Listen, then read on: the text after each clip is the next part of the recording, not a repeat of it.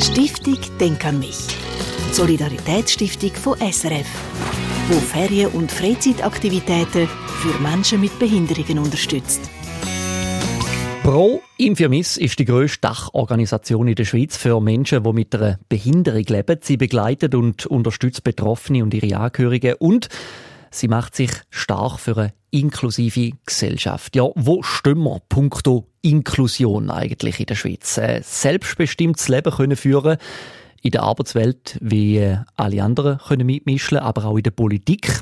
Gehören alle dazu, können wirklich alle mitmachen. Da hat Pro Infirmis herausfinden und hat darum die erste Inklusionsstudie von der Schweiz herausgegeben.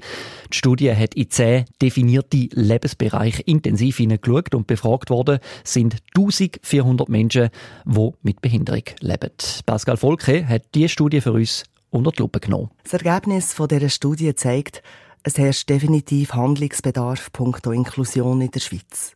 Fazit ist, dass vier von fünf äh, Menschen mit Behinderungen sich mindestens in einem von diesen äh, zehn definierten Lebensbereichen stark ausgeschlossen fühlen.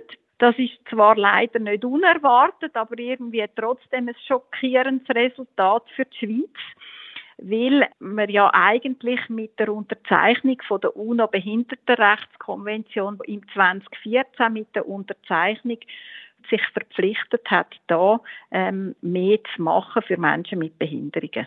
Sagt Direktorin von Proin Firmis, Felicitas Huckenberger. Mit dieser Studie können wir jetzt ein starkes Zeichen setzen in der Gesellschaft. Es ist ganz wichtig, dass Menschen mit Behinderungen für sich selber reden. Sie sind die Experten, was sie brauchen in der Inklusion. Dass die Schweiz da noch einen weiten Weg hat, das hat eigentlich auch der UNO-Behindertenausschuss vor einem Jahr gesagt. Und darum ist es wichtig, dass wir die Ressourcen, also die Expertise von Menschen mit Behinderungen nutzen. 1400 Menschen, die mit einer Behinderung leben, haben Einblick gegeben in ihren Alltag.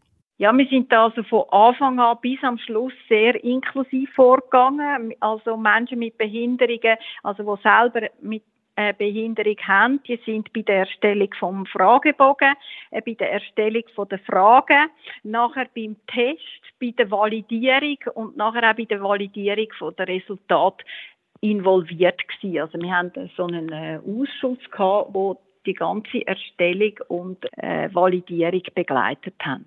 Vier von fünf Menschen, die mit einer Behinderung leben, fühlen sich gemäss der repräsentativen Umfrage nach wie vor stark eingeschränkt. Vor allem ganz stark in den Bereich Arbeit, Mobilität und der Politik. Der Matthias Sagikis ist Vorstandsmitglied von Pro Infirmis und Politiker. Er selber lebt mit Behinderungen. Dass die Studie die Ergebnisse im Bereich Politik aufzeigt, erstaunt nicht. Es sind ja drei von vier Personen, die mit Behinderung sind und sich ausgeschlossen fühlen im Bereich Politik.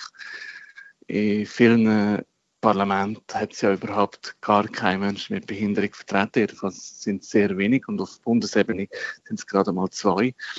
Zum einen braucht es da sicher bauliche Anpassungen überall, aber auch äh, müsste man sich auf jeder Ebene fragen, was man machen kann, damit der Weg dorthin für Menschen mit Behinderung eben nicht schwieriger ist wie für Menschen ohne Behinderung. Auch in der Arbeitswelt gäbe es noch einen Haufen zu verbessern.